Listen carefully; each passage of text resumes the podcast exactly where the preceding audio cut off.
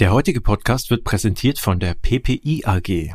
Die PPI AG ist seit fast 40 Jahren als Beratungs- und Softwarehaus erfolgreich für Banken, Versicherungen und Finanzdienstleister tätig. Als stabil wachsende Aktiengesellschaft in Familienbesitz verknüpft PPI dabei Fach- und Technologie-Know-how. Im Zahlungsverkehr nimmt das Unternehmen in Europa eine marktführende Stellung ein. Rund 800 Mitarbeiter konzentrieren sich ganz auf den Erfolg ihrer Kunden.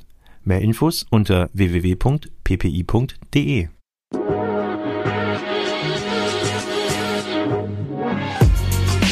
Payment and Banking, der Podcast aus der Mitte der Fin-, Tech- und Payment-Branche mit eurem Host Sebastian Celada Ocampo. Herzlich willkommen zu einer neuen Ausgabe des Payment and Banking Fintech Podcast. Heute mit dem Thema Embedded Payments für Plattformen und Marktplätze. Und dazu haben wir uns natürlich wieder mal einen Gast in den Podcast eingeladen, und zwar Dr. Kyrosh Kalate, Co-Founder und CEO von GetPaid. Hallo Kyrosh, schön, dass du da bist. Hi Sebastian, ich grüße dich ganz herzlich und danke dir für die Zeit heute. Gerne doch. Wie schon der Titel unschwer verrät, wir sprechen heute über Embedded Payments im Kontext Plattformen und Marktplätze. Da hast du ja auch äh, mehr als äh, ausreichend Expertise in deiner Funktion als Co-Founder und CEO von GetPaid. Lass uns aber erstmal so ein bisschen über dich sprechen. Was ist so dein Werdegang? Wo kommst du her? Und wie bist du sozusagen ja bei GetPaid gelandet? Beziehungsweise wie bist du dazu gekommen, mit deinem Partner zusammen GetPaid zu gründen? Origin Story von dir, ja?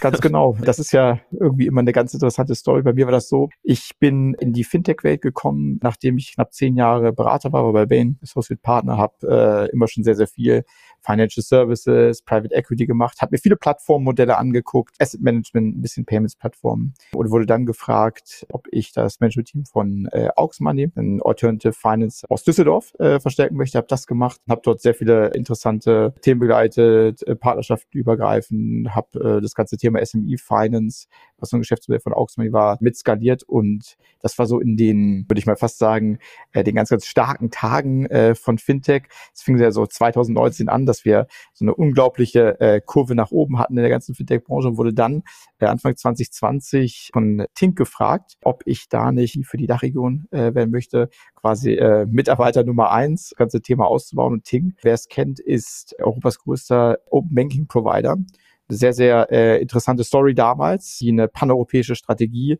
äh, verfolgt haben und manifestiert haben und habe dann die Herausforderung angenommen, weil man gesehen hatte, dass das ein unglaublich boomendes Thema war, ein Thema, was für Payments äh, über die Zeit extrem relevant wurde und vor allen Dingen auch eine ganz, ganz starke Technologieplattform-Komponente hatte. Hab das gemacht, habe äh, da quasi ähm, die Dachregion aufgebaut, drei Büros aufgemacht, ein großes Team aufgebaut und bin dann irgendwann VP für äh, Payments und Platforms von der Commercial-Seite geworden äh, in ganz Europa. Denn es hat sich herausgestellt, dass so ein Thema äh, Open Banking wirklich fast schon global gedacht werden muss und auch global von äh, die Kundenarbeit von Tink eingesetzt und aufgebaut wurde. Und irgendwann in dem Kontext äh, bin ich auch sehr, sehr nah dran gewesen dann an Plattformen, an Marktplätzen. Ne? Das war, war ja auch in diesem Vertical Payments to Platforms, die ich da geleitet habe, von der kommerziellen Seite so ein bisschen das Ziel und habe dort dann mehr und mehr diese Marktlücke gesehen, die wir jetzt mit GetPaid bearbeiten. Also wirklich eine ganz, ganz klassische Story, wo man immer näher dran war, viele Painpoints gehört hat und äh, das gemacht habe. Und dann war mir sehr, sehr klar, als ich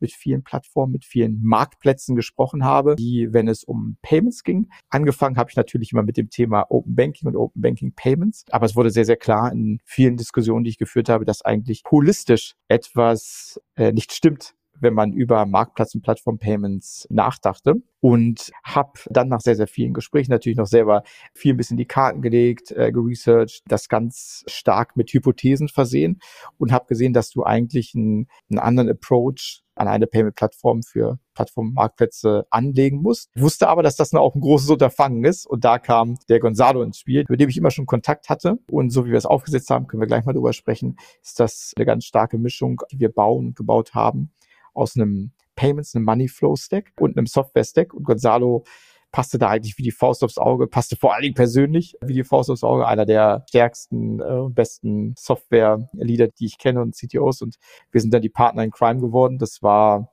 ich glaube, im ersten Halbjahr 2022 und sind seitdem auf dieser Journey gemeinsam unterwegs. Okay, alles klar. Dann wäre das schon mal abgehakt. Äh, das nächste, wo ich äh, dich bitten würde, ein bisschen was dazu zu sagen, ist äh, tatsächlich das Thema Embedded Payments an sich. Es ist ein Begriff, den man immer wieder hört, der vielen tatsächlich auch geläufig ist und den sie auch selber definieren können. Aber wie würdest du sozusagen es jemandem erklären, der es vielleicht nicht zum ersten Mal hört, aber praktisch aus der Sicht von GetPaid? Wie seht ihr Embedded Payments? Also Embedded Payments ähm, oder der größere Begriff Embedded Finance, der wird sehr, sehr häufig verwendet, wie du genau gesagt hast, manchmal nicht so ganz, ganz trennscharf. Ich glaube, was so die große Meinung gegenüber äh, Embedded Payments, Embedded Finance ist folgende.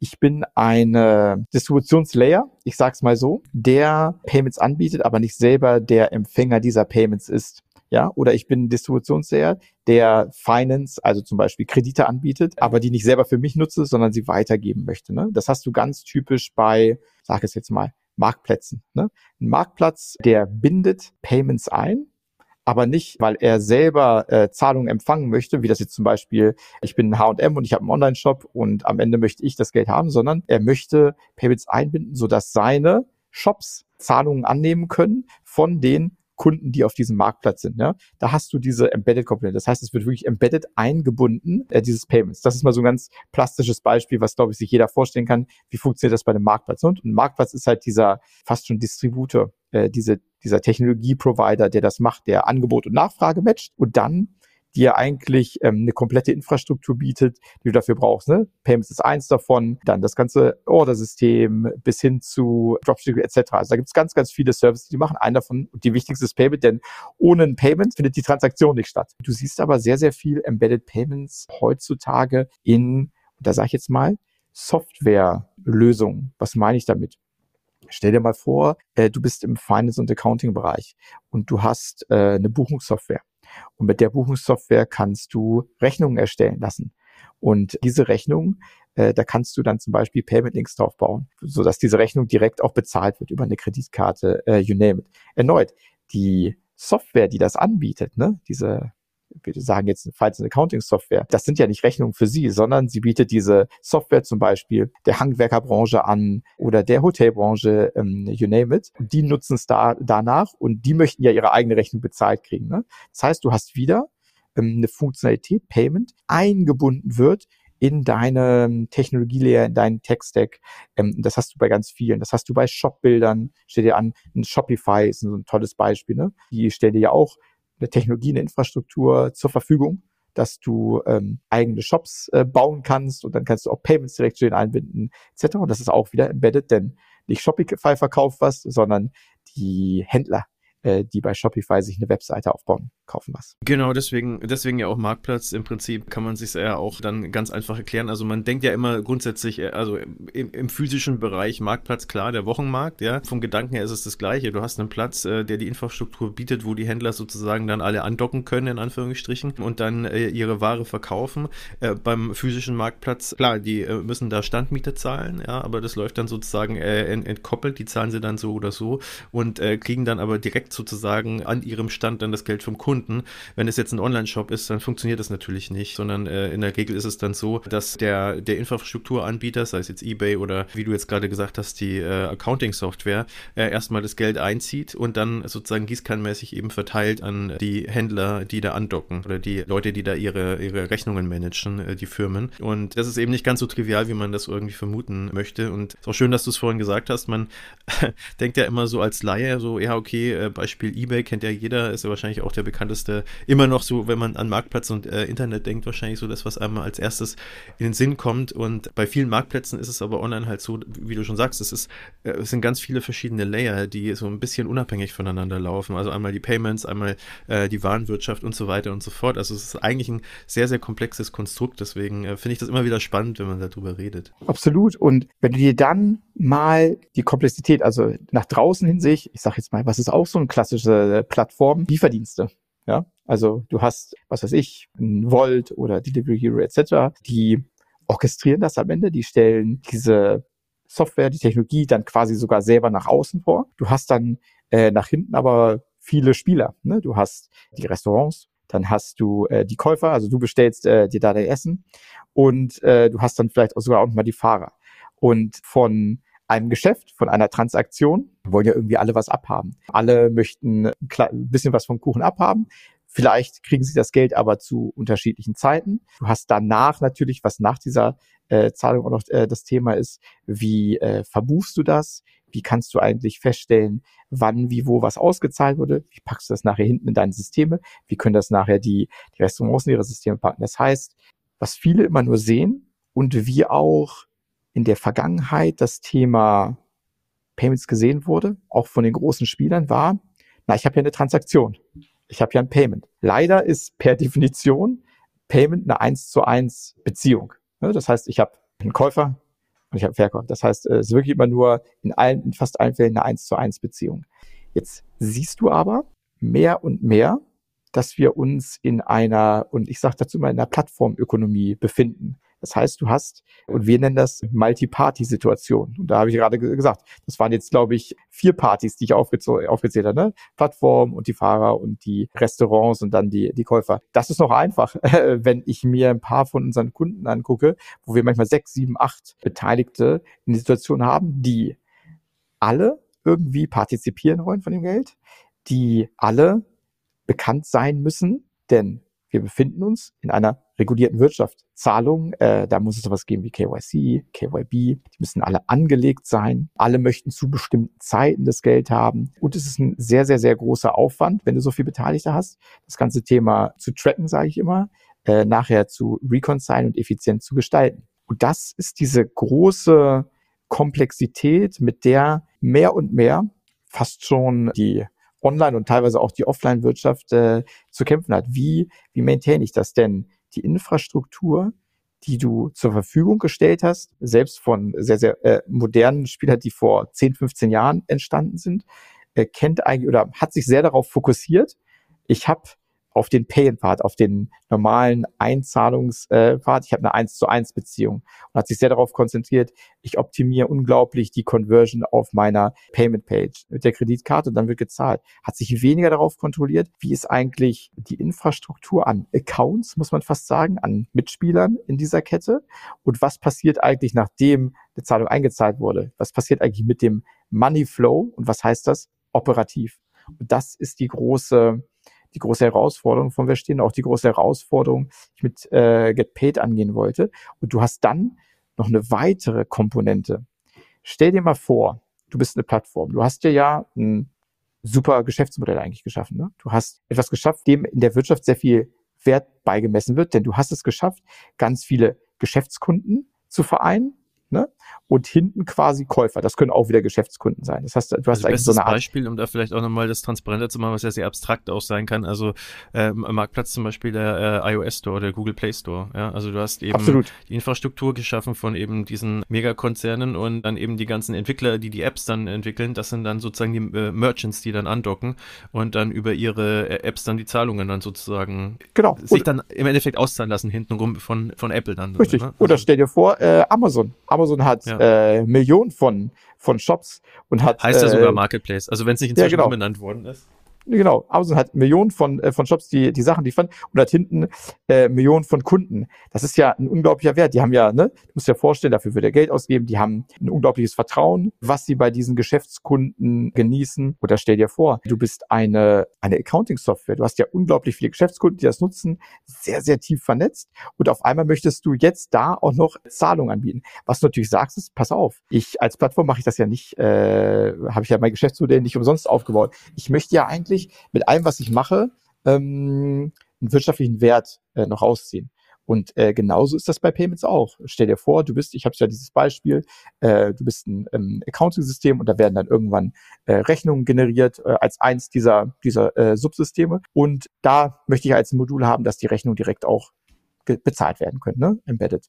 So, wie kann ich jetzt als Plattform das nicht nur als Service anbieten, das ist schon mal schön, kann ich irgendwie separat bepreisen, sondern kann ich auch mit dem Payment selber Geld machen. Denn guck dir die ganzen großen an, Stripe, Adyen etc., äh, da hat man gesehen, dass man mit Payments viel Geld machen kann. Ne? Und diese ganzen Plattformen sind ja irgendwie fast schon in der Mitte. Ne? Die acquiren fast schon Merchants oder Händler für, für den Payment Provider, die halten die Relationship, die haben eine ganz, ganz tiefe Technologie dafür provided. Wie kann ich jetzt eigentlich Geld machen mit einem Payment? Und das ist so ein großes Thema, die wir zusätzlich verschrieben haben, ist das ganze Thema, wie monetize ich, jetzt mal auf Neudeutsch gesagt, eigentlich mein Payment. Das heißt, wie kann ich sehr flexibel, basierend auf der Payment-Methode, basierend auf, ob das jetzt ein Gold, Silber, Bronze-Merchant ist, ja, wie viel von meinen Services der schon nutzt, basierend darauf, ähm, wie viel Umsatz ich bereits mit dem mache. Wie kann ich da eigentlich das Payment äh, bepreisen? Denn das ist ja schon schön, wenn ich auf einmal in einem meiner Module Payment mit drin habe. Das ist ja ein echter Wert für den, für den Kunden. Und wie kann ich damit äh, vernünftig Geld verdienen? Das ist auch ein Thema, was total eigentlich außen vor gelassen wurde in der Vergangenheit, weil,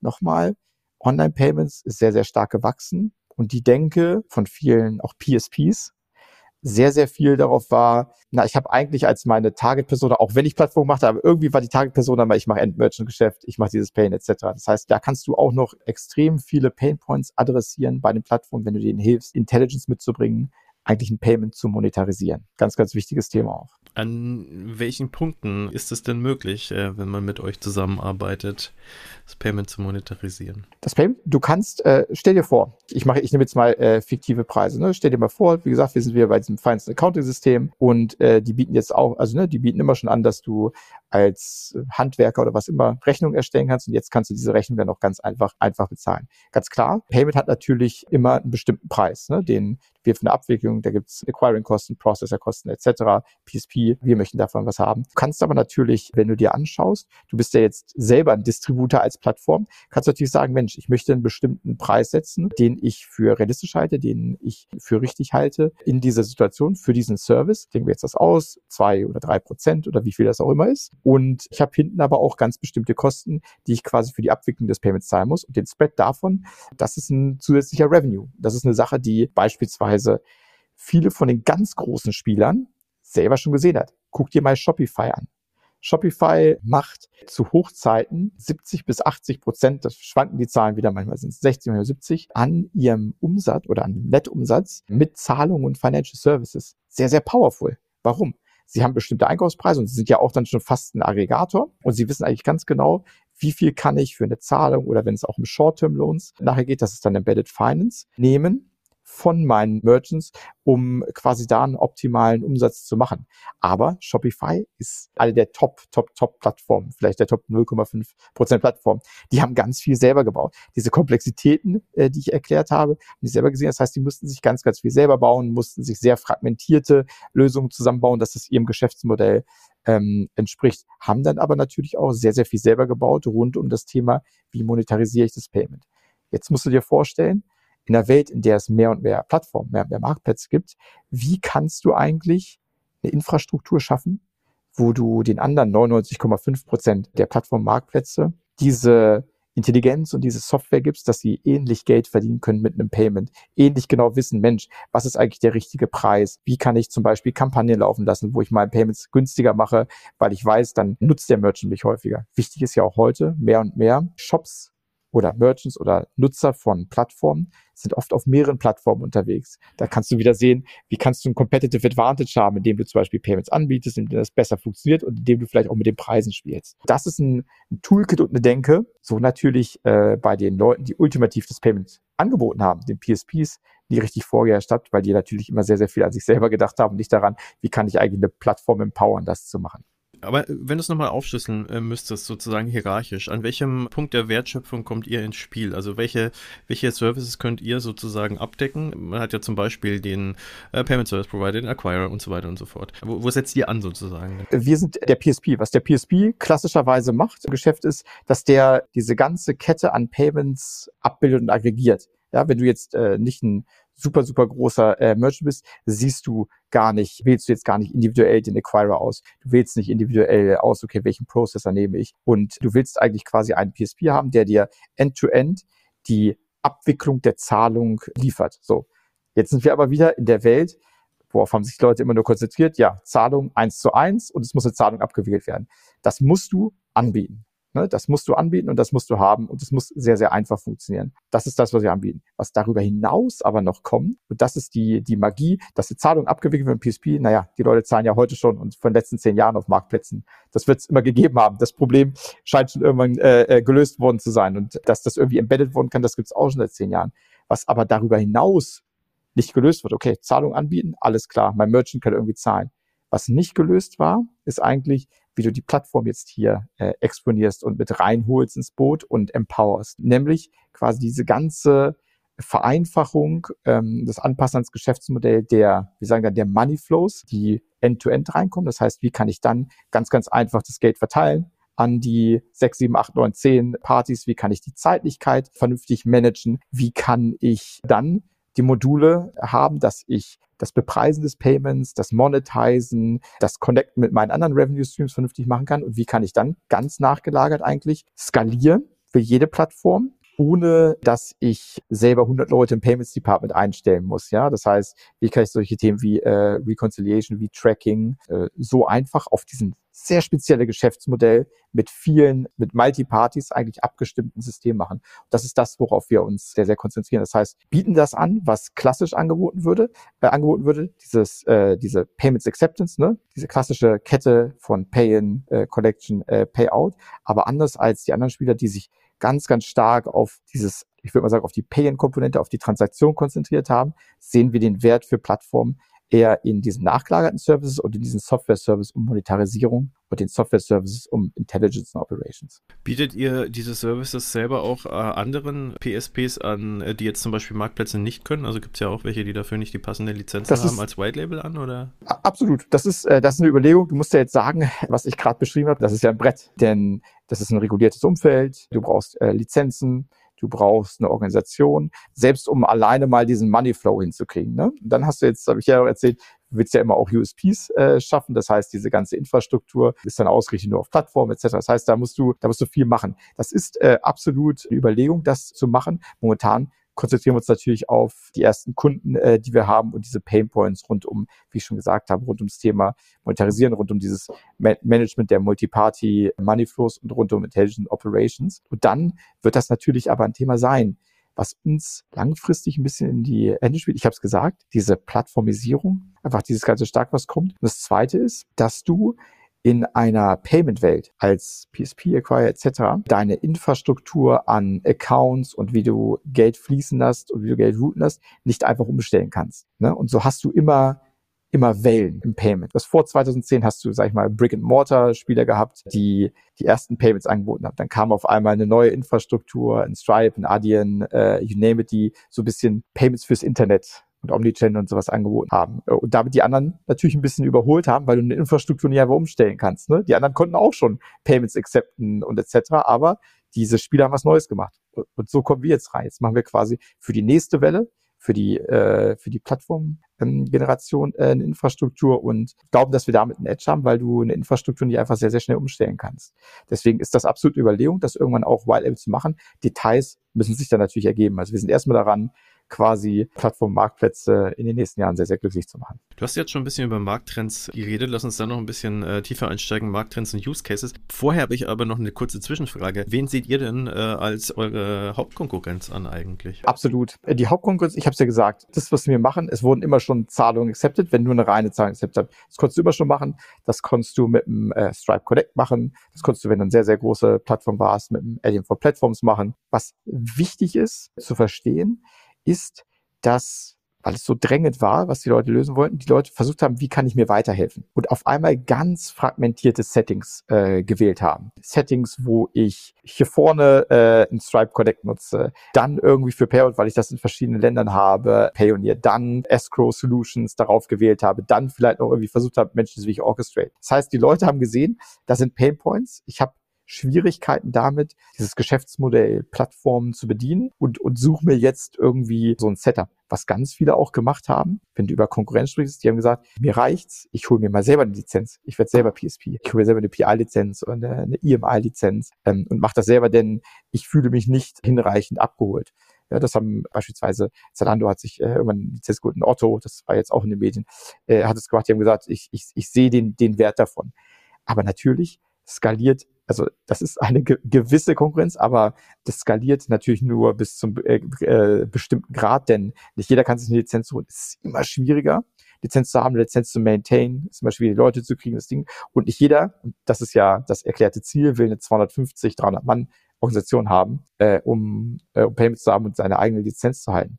Das heißt, ähm, gegen wen wir antreten, sind quasi so fragmentierte Lösungen aus aus den bekannten Incumbents, die ich genannt habe, bisschen äh, do-it-yourself. Und das ist eigentlich eine, ähm, eine schöne, ein schönes, ein schönes Setting für uns. Auch äh, klar, alle, die allermeisten Kunden, die, äh, die wir jetzt haben, die haben davor eine andere Lösung benutzt. Eine von denen, die ich, die ich gerade genannt habe, haben wir gesagt, das ist eigentlich das ist kein Endgame. Und vor allen Dingen, es skaliert nicht und vor allen Dingen kriege ich nicht den Wert raus, den ich eigentlich haben wollte. Ja, irgendwie haben dann die Payments funktioniert, aber nicht genauso wie ich wollte. Äh, ich konnte die, die Geldflüsse nicht so steuern, wie ich wollte. Ich habe es nicht so monetarisiert, wie ich wollte. Und 100% weiß ich, dass ich damit nicht schnell skalieren kann. Wie äh, drückt sich das denn eigentlich in Zahlen aus? Also ich meine, ich muss ja als äh, Unternehmen irgendwie natürlich einen Vorteil sehen, ähm, mit euch zusammenzuarbeiten. Kannst du da so ein bisschen vielleicht auch sagen, was das an Human Resources sozusagen dann bindet, äh, wenn man mit euch zusammenarbeitet, versus wenn man das eben intern lösen würde zum Beispiel? Genau, also wahrscheinlich erstmal äh, zu sagen, ich, ich würde würd gleich auch nochmal auf die Trends eingehen, aber das kann man ein bisschen mit beantworten. Das hängt natürlich unglaublich von äh, dem Marktplatz äh, und der Plattform ab. Nochmal, ich mache einen Schritt zurück. Plattform und äh, Marktplatz-Payments äh, sind 60 Prozent aller Payments weltweit und sind die, die am stärksten wachsen. Das heißt, du hast eine unglaublich große, große Anzahl, eine unglaublich große Komplexität. Und ähm, je komplexer, je mehr Partys du in dieser äh, Kette hast, desto komplexer ist es, desto wahrscheinlicher ist es, dass du dir intern eine Komplexität aufgebaut hast. Das heißt, äh, zehn, wir haben jetzt zum Beispiel ähm, einen größeren äh, äh B2B-Marktplatz, der hat äh, 15 Leute in Finance Operations, die nur hinten an den ganzen ähm, Payments maintainen und Payments reconcilen. Du hast andere, die vielleicht nicht ganz so komplexes Setting haben, ähnlich groß sind vielleicht von den Payments, wo du ähm, ein bisschen, sage ich mal, die schon etwas effizienter laufen. Äh, das heißt, wo die Einsparungen vielleicht nicht so groß sind wie bei dem, der, der ein sehr komplexes Setting hat. Ne? Äh, was du aber als Faustregel hinnehmen kannst, was wir immer sagen, ist, dass du quasi in der Revenue Generation, in der Monetization eigentlich hoffentlich mal äh, drei bis vier Mal so viel Umsatz aus deinen Payments rausnehmen kannst. Umsatz ist, habe ich gesagt, das eigentlich, was du als Spread von dem, was du verkaufst und kaufst, machst, indem du Merchants besser kennst, besser mehr Payments von denen kriegst und äh, einfach besser dein Pricing setzen kannst. Das ist eins, was du immer äh, machen wirst, wenn du diese ganzen Themen Reconciliation setzt, dass du äh, Leute im ganzen Operations-Team eigentlich anderen Aufgaben zuführen kannst. Also damit hast du eine Effizienz. Das können mal zwei, drei sein, das können mal vier, fünf sein. Ich habe es gerade erklärt. Das hängt von diesem, von diesem Setting ab. Das Entscheidende ist eigentlich, dass du A, das kann man schwer beziffern. Die Leute sagen es nur, sie sagen, hey, ich habe Competitor XY integriert und ich habe es mit euch deutlich schneller gemacht. Das heißt, du sparst unglaublich bei der Integration, du sparst nachher unglaublich bei der äh, Maintenance und das ist eine Sache, die dir beim Skalieren hilft. Das heißt, eigentlich du kannst, du hast quasi ganz, ganz starke Wachstumskosten. Das heißt, du kannst wirklich auf diesen drei Ebenen, auf ganz konkret Umsatz, auf Skalierung und natürlich auf der Operations-Seite Sachen einsparen. To be seen in zwei, drei Jahren, wenn man das bei 100, 200 Plattformen äh, gemacht hat, kann man das wahrscheinlich ein bisschen besser schichten. Ne? Jetzt, wo wir irgendwie ein Jahr unterwegs sind, kann ich dir so quasi anekdotisch diese paar Zahlen äh, zurufen. Du siehst aber wirklich, dass du diese drei großen KPIs wunderbar bespielen kannst. Es gibt auch eine andere KPI, das ist keine Zahl, wo Leute sagen, hey, mit diesem komplexen Geschäftsmodell, wo ich teilweise auch Merchants auf unterschiedlichen Ebenen, haben, Ebenen habe, äh, war ich manchmal so funktioniert eigentlich das Umsetzen, dass ich Payments anbiete, so wie ich es verstehe, fast nur, indem ich selber das Geld anfasse. Das darf ich aber ja nicht, denn ich äh, bin selber nicht lizenziert. Das heißt, es gibt nochmal diesen regulatorischen Aspekt, das heißt, ich fühle mich regulatorisch irgendwie wohler und ich kann das Geschäftsmodell an sich anbieten, was ich irgendwie vorher nicht so richtig knacken konnte, weil mir nicht ganz klar, wie ich das Setup wählen muss. Wie schaut's denn aus, wenn man jetzt das Ganze implementieren möchte? Habt ihr ja sicherlich jetzt schon das ein oder andere Mal gemacht. Ja. Ähm, wie, wie, wie muss man sich das vorstellen? Genau, absolut. Also wir haben auch schon, das ist ja das Schöne, wenn du eine Infrastruktur, eine Solution neu aufbaust, haben wir natürlich äh, State-of-the-Art-Integration. Du kannst das über APIs mit einem wirklichen Low-Code-Approach einwählen, möchten irgendwann da hinkommen, dass das eigentlich ein, äh, denn das ist ja eine, eine Lösung, die ein CFO sehr interessiert logischerweise. Kannst Geld damit machen, kannst irgendwie Operations-Leute einsparen. Payments ist immer strategischer, ist auch schon so ein bisschen so eine CFO oder Head of Payments Aufgabe, dass der das mit, mit einem Developer an der Hand eigentlich fast einbauen kann. Das Charmante ist, das ist deutlich leichter für eine Plattform, weil du natürlich APIs und eine Low-Code-Integration gewählt hast, die direkt vorsieht, das ist für eine Plattform. Das heißt, da ist direkt vorgesehen, da gibt es Multiple Parties, da ist direkt vorgesehen, äh, du musst das Geld routen, da ist direkt vorgesehen, wie kannst du Payouts splitten, da ist direkt vorgesehen, was heißt das für die äh, Reconciliation. Andere, erneut, könnte ich das heute irgendwie machen? Ja, mit ganz viel Aufwand äh, kannst du das natürlich auch bei bestehenden Anbietern machen und das funktioniert dann so halb. Natürlich haben, die, das ist das Problem, die natürlich auf ihrer eins zu eins Relationship-Infrastruktur aufgebaut und das macht das dann so komplex, denn, die müssen dann quasi hypothetisch gucken, wie kann ich da die ganzen Accounts aufbauen, wie kann ich das Geld routen etc. Und das ist das Feedback, was wir gekriegt haben. Die haben, ich sage jetzt mal in Anführungsstrichen, Legacy-Player benutzt und uns benutzen meinten, wow, das war, das bei euch haben wir innerhalb von einer Woche integriert. Das hat bei dem anderen aber ein paar Monate gedauert und nicht richtig funktioniert. Das ist also auch charmant. Erneut, das ist immer, das ist ein Trend, den du immer siehst. Immer wenn du eine solche Solution from the ground up baust, hast du diesen Vorteil, dass du natürlich ganz, ganz viele Erkenntnisse hast und auch viele Erkenntnisse von deinen ersten Kunden kriegst, wie du sowas eigentlich bauen musst, damit es einfach integrierbar ist, damit es einfach handelbar ist. Ne? Und das ist das, das Schöne, was du eigentlich als ein als ein Challenger und Disruptor hast. Ist äh, sozusagen die Skalierung für euch unlimitiert möglich? Also ich, ich, spreche jetzt von Transaktionen und Merchants, die angebunden werden können, zum Beispiel. Und äh, dann die andere Frage, wie international seid ihr? Euer HQ ist ja in Spanien, seid auch so ein bisschen versprenkelt über, über ganz Europa plus UK. Genau, also hauptsächlich, die, wir, wir haben zwei, zwei Headquarters, ne? das ist äh, Spanien und Deutschland und haben auch da die, die, äh, die meisten Leute ähm, äh, fokussiert und erneut. Ne? Äh, man muss immer, das ist ein, ein regulatorisches Thema, das ist ein Thema, wo du eine Infrastruktur baust. Das heißt, ähm, wir haben äh, quasi viele Funktionalitäten schon, aber du brauchst natürlich noch ein, noch ein bisschen da dran. Ne? Fokus erstmal ist, ist Europa, das hängt auch an, wenn ich erstmal sage, ist das, das heißt jetzt die nächsten drei äh, bis sechs Monate, um die ganzen Features weiter zu stabilisieren, weiter auszubauen, um, um da ein bisschen den, den Markt zu capturen. Wir haben aber schon in dem Aufsatz, das also nochmal, das ist Europa, weil das regulatorisch natürlich so ist. Ne? Auch unsere Payment Institute Lizenz, die nächst kommt, die ist, äh, die wird vom europäischen Regulator vergeben. Ne? Ähm, wenn du alles quasi selber in der, in der Hand hältst, dann ist natürlich aber die nächste Überlegung: Hey, viele von den insbesondere sehr sehr großen Plattformen Klar, die haben äh, international Merchants, ne? Und wie kann ich jetzt einen internationalen Merchant anbieten? Eine Zahlung international annehmen kann ich, kann ich so schon. Das ist dann halt eine, eine Foreign Transaction äh, als, als europäisch ähm, lizenzierter PSP. Aber wie kann ich international Merchants ähm, annehmen? Und da ist natürlich das, äh, musst du dir ein repeatable Model aufbauen. Wie gehst du eigentlich in neue Regionen, neue Länder rein? Und das wird so laufen, dass du dort äh, partnerst mit quasi jetzt sage ich mal White PSPs, die erstmal dann für dich das Onboarding annehmen, dass du dann auch lokal die Zahlung annehmen kannst, dass nicht alles internationale Transaktionen sind. Und dann, wenn du irgendwann genügend ausreichend Transaktionen hast, gehst du dort selber rein, quasi äh, lizenzierst. Das ist unterschiedlich pro Land, pro Region natürlich, aber gehst dann da quasi selber rein als regulatorische Entity. Das heißt, so, so skalierst du. Das ist nichts, nichts Neues. So haben es äh, Stripe, Adyen, FIS etc. alle auch gemacht. Das ist so das Game, wie du Payments dann international ausrollst. Erstmal durch Partnerschaften und dann machst du es selber.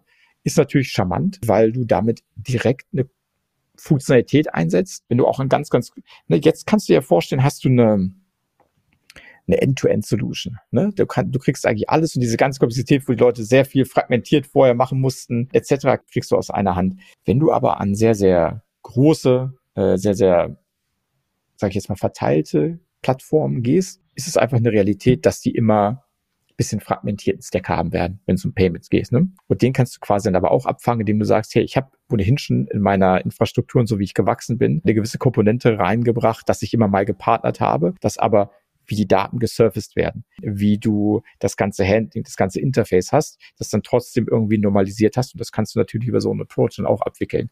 Denn das wird wahrscheinlich nicht die Realität sein. Ich sage jetzt mal, jemand von der Größe von einem Amazon etc., die werden immer, immer einen gemischten Stack irgendwie haben. Ja, wenn du jetzt mal aufschlüsseln müsstest, was man als Infrastruktur, Plattform, Marktplatzanbieter, was man selber übernehmen sollte, beziehungsweise was man halt an den White-Label-Partner outsourced, kannst du das äh, so ein bisschen trennen?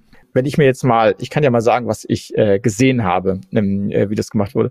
Was immer weniger Leute machen, ist, dass sie sich tatsächlich selber eine Payment Institute oder eine E-Money-Lizenz äh, holen ähm, also diesen, dauert diesen, lang ist teuer, ne? Also um es kurz zu machen. Diesen, diesen, diesen Core-Stack äh, dauert lang ist zu teuer, ja, und vor allen Dingen äh, die, dein Fokus shiftet, dein Schoko, dein Fokus shiftet auf einmal. Auf einmal bist du nur noch dran, über Regulatorik nachzudenken darüber nachzudenken, was sagt der Regulator dazu äh, und weniger über das über das Business. Das ist ein, das ist ein großes Thema. Was du dann gesehen hast, was, äh, wenn ich jetzt mal quasi davon, davon weggehe, und wenn man sich sehr, sehr groß ansieht, die haben halt gesagt, na ja, wie überlege ich mir eigentlich das Thema im B2C-Bereich pro Region, welche welche Pay-in-PSPs habe ich da, wie kann ich die, die meisten Payment-Methoden anbieten, etc. und haben da so ein bisschen gesplittet. Manche, die sehr, sehr weiten Spread haben an Ländern, die sie auszahlen müssen, haben sich überlegt, hey, wie kann ich eigentlich international vernünftig auszahlen und haben sich dafür einen Provider geholt. Ne? Das ist, ich muss jetzt auf einmal jeden Monat in 150 Länder auszahlen und habe da irgendwie Merchants sitzen. Wie mache ich das eigentlich, ohne das selber aufzubauen? Was ich aber ganz äh, deutlich sehe, ist eigentlich, dass ich für diese Grundinfrastruktur, Pay-in, äh, Connection, Payout, hinterher Reconciliation, die Leute sich eigentlich wünschen, dass das ein mal aufeinander abgestimmtes System ist und wenn ich jetzt sage, äh, über dann sage ich wirklich äh, bis hin zu großen Marktplätzen. Die ganz, ganz großen werden sich dann immer noch mal eine Sonderlocke denken, weil das Geschäftsmodell dann immer noch mal so speziell ist und sich das bei dem Skalenvorteil denkt. Also wie ich gesagt habe, da muss man mal nachdenken, nur noch einzelne Module zu verkaufen oder, oder zu überlegen, die einzubinden und nicht mehr das Ganze. Aber du siehst eigentlich, dass mit dieser Fragmentierung entlang dieser Payment-Kette einfach sehr, sehr viel Komplexität reinkommt, die, die schwer handelbar ist. Das ist das, was man sieht. Also, aber ich will, wie ich es gerade gesagt habe, bei vielen Regionen kann man immer mal gucken, beim Payen verschiedene PSPs zu haben. Wenn du sehr, sehr viel nach draußen hast, kannst du gucken, brauche ich einen Payout-Anbieter. Das sind so, so Themen, die sich, die sich Leute überlegen. Leute haben angefangen, sich auf einmal was sehr aufwendig ist, ein eigenes Ledger zu bauen. Gerade aus diesem Grund, weil das Thema Geldflüsse, wie du die tracken kannst, wie du die reconcile machst, äh, das ist aber eine Sache, die, die nicht skalieren wird, die nicht jeder machen wird. Und da muss da kommen wir dann auch rein, um das quasi zu verhindern und eine einfache Lösung zu bieten. Jetzt lass uns nochmal zum Abschluss so ein bisschen in die Zukunft schauen. Würde ich sagen, was auf der einen Seite äh, sind eure Pläne? Sagen wir mal in den nächsten zwei bis fünf Jahren.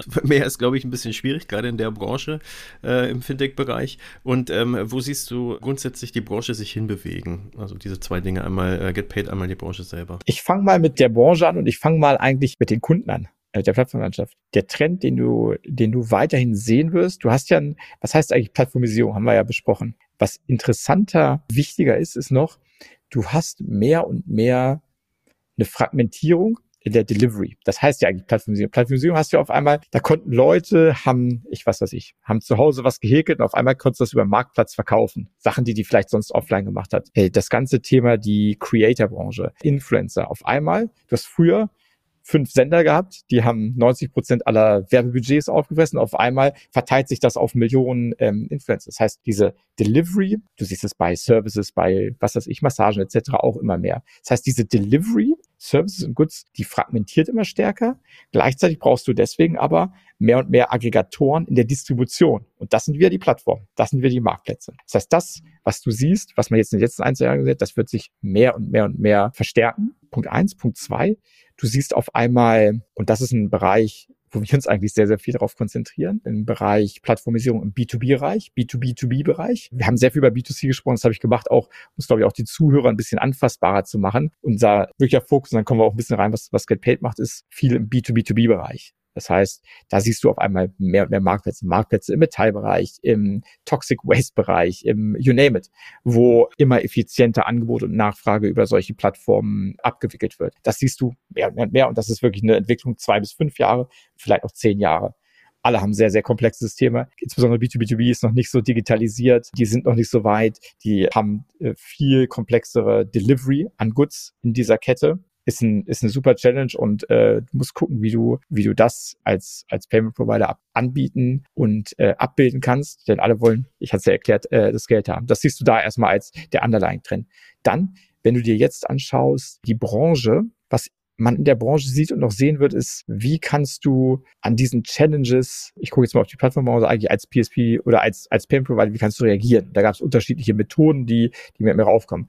Es gab die Methode, hm, ich muss versuchen zu orchestraten, Payment Orchestration. Das hat angefangen, äh, das heißt eigentlich, äh, wie kann ich eine Software bieten, die dir drei, vier PSPs optimiert, die ich als, als Händler habe. Hat angefangen im Endmerchant-Bereich und ist wahrscheinlich auch eher für den Endmerchant-Bereich gedacht, denn orchestraten auf einem Marktplatz erneut, auf einmal musst du fünf PSPs für sechs Partys orchestraten und der, die müssen bei allen sechs Partys ongeboard sein oder teilweise ongeboard oder gebencht werden. Das, äh, das passt nicht so richtig. Aber das ist eine Sache, wo immer noch was ausprobiert wird. War eher in den ersten letzten ein, zwei Jahren Jetzt hört man ein bisschen weniger, aber müsste man schauen, ob dieses ganze Thema Orchestration und Aggregation von PSPs Thema ist. Ganz offensichtlich, wir haben eine andere Hypothese. Sonst hätten wir die, die Infrastruktur nicht so aufgebaut. Das ist ein, ein größerer Trend. Und dann natürlich der zweite größere Trend. Was heißt eigentlich, das Payment ist so das universellste ohne das Geld äh, bei einem Payment fließt, äh, hast du die Transaktion nicht, kannst du, die, kannst du einen Service nicht anbieten und es ist ein super Stickiness, wenn du eine Software hast und bindest Payments an. Was aber natürlich auch kommt, das muss man nicht alles selber machen, ist über das Thema Embedded Finance nachzudenken. Und da wird nicht nur drüber nachgedacht, da gibt es schon viele. Embedded Finance ist viel das ganze Thema Loans. Wie kann ich also äh, kurzfristige Kredite, wie kann ich Invoices finanzieren etc. Ist auch ein Thema, über das wir sehr, sehr aktiv nachdenken. Die Frage ist, muss man das selber machen? Da gibt es ganze Firmen, die das machen und du kannst nicht, du kannst nicht alles selber bauen. Wie kannst du aber den Access dazu sehr einfach machen? Und viele von Plattformen und Marktplätzen, ich spreche jetzt viel immer wieder über den B2B2B-Bereich, sagen, ähm, ich möchte das gerne machen, aber ich brauche einen, ich brauche einen PSP, der mir das anbietet. Denn erneut, ich glaube, die Leute gehen immer mehr davon weg, alles selber anzubinden, an, äh, aufzubauen und dann hast du wieder die 200 Leute im Payment äh, Department und das ist wieder nicht, nicht effizient gedacht. Aber das ist ein Thema, was sehr, sehr wichtig wird. Und da gibt es viele Themen. Da gibt es das Thema Loans, Invoice Financing, Working Capital Financing, was relevant wird. Das ganze Thema, klar, natürlich, wo auch jetzt ein paar von den Incumbents rausspringen, Card Issuing. Kann ich also einer großen Plattform auch die Möglichkeit anbieten, selber Cards zu issuen? Das ist so ein Thema, was mehr und mehr kommt. Und gibt es dann also quasi das ganze Thema Debt Collection, so, so, so, so ein Site, äh, hast du, sag ich mal, von Payments. Also da gibt's viele Services, die du, die du anbieten äh, kannst, die alle auch über die Zeit Sinn machen und, glaube ich, die, die relevanter werden. Payments ist natürlich noch, sage ich jetzt mal, wahrscheinlich das mit komplexeste und das universellste was du da mit drin hast. Äh, aber das ist ein Thema, wo auch die Branche ganz sicher hingehen wird. Denn was ist eigentlich der, der Gedanke davon? Ich hatte es ja gesagt, eigentlich hat die Plattform ja schon sehr viel Arbeit geleistet, ne? Denn die haben die ganzen, die haben eine Technologie bereitgestellt, äh, die haben ein sehr starkes Base-Produkt, ja, also wir haben zum, stell mal vor, einer unserer Kunden ist ein würdiger SaaS-Spieler für die Travel-Industrie, ne? Das ist erneut, haben eine starke Technologie. Das nutzen äh, Leute und die Frage ist, und die haben auch vielleicht viel Vertrauen, eine riesen Vertrauensbeziehung zwischen dem Geschäftskunden, dem Merchant, der es nutzt, und äh, der Plattform. Und deswegen ist die Frage, wie kann ich eigentlich Financial Services anders vertre vertreiben, anders an den Mann bringen? Und deswegen wird das ganze Thema Embedded, Embedded Finance immer wichtiger und auch für uns wichtiger. Kannst du da mal eine Timeline, also ist jetzt natürlich alles ein bisschen Wunschkonzertmäßig wahrscheinlich, aber so eine Timeline so ganz grob mal äh, vom Stapel lassen, wie ihr euch das vorstellt, also wann ihr was grob anbieten möchtet oder was für euch Priorität hat, weil also äh, dieses ganze, diese ganzen Sachen, die du jetzt aufgezählt hast, Debt Management, äh, Loan, Factoring und so weiter und so fort, das sind ja Dinge, die ihr jetzt nicht anbietet aktuell, beziehungsweise habt ihr vor, das selber zu machen oder habt ihr vor, das über Partner zu machen oder erst Partner, dann selber? Äh, genauso, genauso wie du es sagst. Es äh, wird auch nicht angeboten, weil, weil man einfach, man muss realistisch sein, äh, das Thema Payments, da manche Leute fünf, fünf bis zehn Jahre gebaut, um das, um das äh, zu perfektionieren, wir sind jetzt schon sehr schnell unterwegs. Das musst du erstmal quasi diesen gesamten Stack und dann auch noch so individuell mit dem USP, den wir haben, auf, auf Plattformen Marktplätze bauen. Du kannst aber relativ schnell, und ich hoffe mal, dass das in den nächsten sechs Monaten plus machbar ist, dass du, weil wir ja sehr, sehr stark beim ganzen Thema B2B2B, B2B2B Marktplätze, B2B Plattformen sind, dass du das äh, anbieten, anbieten werden kannst. Natürlich mit Partnern am Anfang, das ist ganz klar. Da gibt es viele Embedded Lending Anbieter, mit denen du das machen kannst und das ist auch eine Sache, die wir, die wir aktiv verfolgen. Die Frage, ob du es selber machst, ist am Ende immer eine Frage von Fokus und Skalierung. Hast du äh, genug Nachfrage von deinen bestehenden Kunden oder vielleicht von künftigen Kunden, dass sich das lohnt? Und hast du versus anderer Themen, äh, die du vielleicht in deinem Base-Business machen willst, den Fokus, das zu machen? Und das ist eigentlich die Art und Weise, wie wir äh, jede Buy- und Build-Entscheidung treffen. Du guckst immer, äh, hast du die Capabilities, hast du die, hast du den Pull vom Kunden und kannst das in einer vernünftigen Timeline umsetzen. Ähm, aber wie gesagt, da gibt es teilweise ganze Firmen, die nur das machen und deswegen macht Partner auch sehr, sehr oft Sinn. Und weil du es gerade gesagt hast, bei ein Bild, also bei euch wäre sozusagen perspektivisch dann auch eine Option, tatsächlich auch eine Übernahme äh, beispielsweise von bestehenden Playern, um eben weit euer Portfolio auszuweiten. Besteht theoretisch immer, ist natürlich noch ein bisschen früh zu sagen, äh, äh, nach einem Jahr äh, oder nach anderthalb Jahren das zu machen, aber absolut. Das ist, das ist eine, äh, eine der Sachen, die man sich dann natürlich anschauen muss. Muss man natürlich aber erstmal erstmal im Detail schauen. Ich glaube, was man gesehen hat in so einer regulierten, aber doch sehr techigen Umgebung ist, dass du natürlich einen riesen Vorteil hast, wenn du eine Sache selber baust. Das muss man sagen. Sei es eine, und selber bauen kann auch nur der Access zu anderen Spielern sehr, sehr einfach machen. Der kann selber gebaut sein. Und dann überlegst du dir, holst du dir nochmal diese Komplexität von einer Akquisition rein die, äh, ähm, äh, die natürlich äh, schwierig ist? Oder kannst du mit dem, was am Markt da ist oder mit dem, was du vielleicht dann komplett selber machst, die gleichen Painpoints lösen? Immer, das ist so dieses äh, das Mantra, wie wir auch alles gebaut haben, immer schauen vom Kunden, wie kannst du da am schnellsten den besten Wert eigentlich liefern? Zum Abschluss vielleicht noch die Frage, was ist denn bei euch aktuell? Ich meine, alles natürlich Work in Progress, euch gibt es noch nicht so lange, äh, ist klar, aber ähm, was ist denn bei euch aktuell die Balance im Vergleich, also B2B und B2C? Wo geht die Reise tendenziell bei euch hin, kann man das sagen? dass da eins das andere überwiegt vielleicht? Das ist eine sehr gute, sehr richtige Frage. Die Infrastruktur, wir haben beide Arten von äh, Kunden. Wir haben B2B2, ich sag mal, B2B zu, hm, äh, weil ja eine Plattform, du hast generell schon mal, die Plattform ist immer, ist, ist immer Business, ne? Das heißt B2B2C, B2B2B. Paar Aussagen dazu. Nummer eins, viele unserer Plattformen haben Mix. Das heißt, die haben ganz am Ende, der Kunde der Zeit kann ein Business sein, kann aber auch ein Endkunde sein. Das heißt, das lässt sich manchmal gar nicht so trennscharf sagen. Wir haben sehr, sehr klar rein B2B2C-Plattformen und haben rein B2B2B-Plattformen, wo wir momentan einfach sehr viel Pull sehen. Pull an diesem Multi-Party Money Flow. Pull an der sehr, sehr intuitiven Art der Integration Pull daran, ähm, wie du äh, quasi mit den Accounts die Merchants äh, managen kannst und wie du die monetarisieren kannst. Fast stärker beim Thema B2B2B, was natürlich äh, einmal daran liegt, dass die, die Komplexität mancher Geschäftsmodelle hoch ist, was natürlich aber auch daran liegt, dass B2B2C vielleicht ein bisschen weiter ist.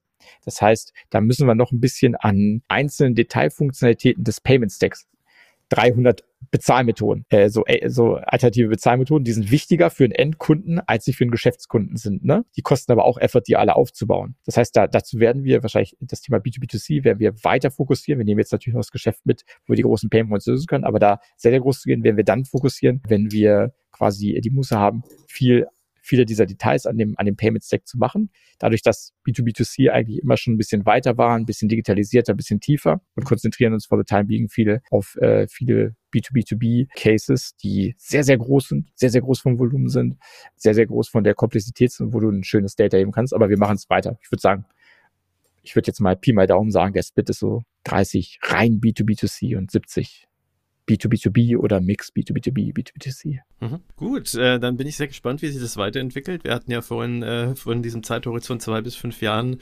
gesprochen. Ich denke mal ungefähr, also ein bisschen früher kann es gut sein, dass wir uns auch nochmal im Parent Banking Fintech Podcast sprechen und dann ein Update von dir erhalten. Man darf gespannt sein, äh, wie sich das entwickelt. Also wie gesagt, ihr seid ja auch noch nicht so lange dabei. Ist also eine spannende Geschichte, auch eben wie sozusagen diese neu gebaute Lösung dann angenommen wird. Wünsche ich dir natürlich damit alles Gute und sehr viel Erfolg. Dirk. War sehr schön, äh, mit dir geredet zu haben in den letzten knapp ja, 45, 50 Minuten. Bedanke mich recht herzlich. Würde mich freuen, wenn wir uns auch mal wieder auf eine der Payment Banking Events äh, sehen könnten. Ich denke mal, die Banking Exchange ist jetzt für euch nicht so interessant, aber dann vielleicht die Transactions Ende des Jahres und äh, die Payment Exchange Anfang des Jahres, 24 dann. Absolut. Ich habe mich zu bedanken, das ist ein sehr, sehr angenehmes Gespräch und das machen wir genauso. Vielen Dank.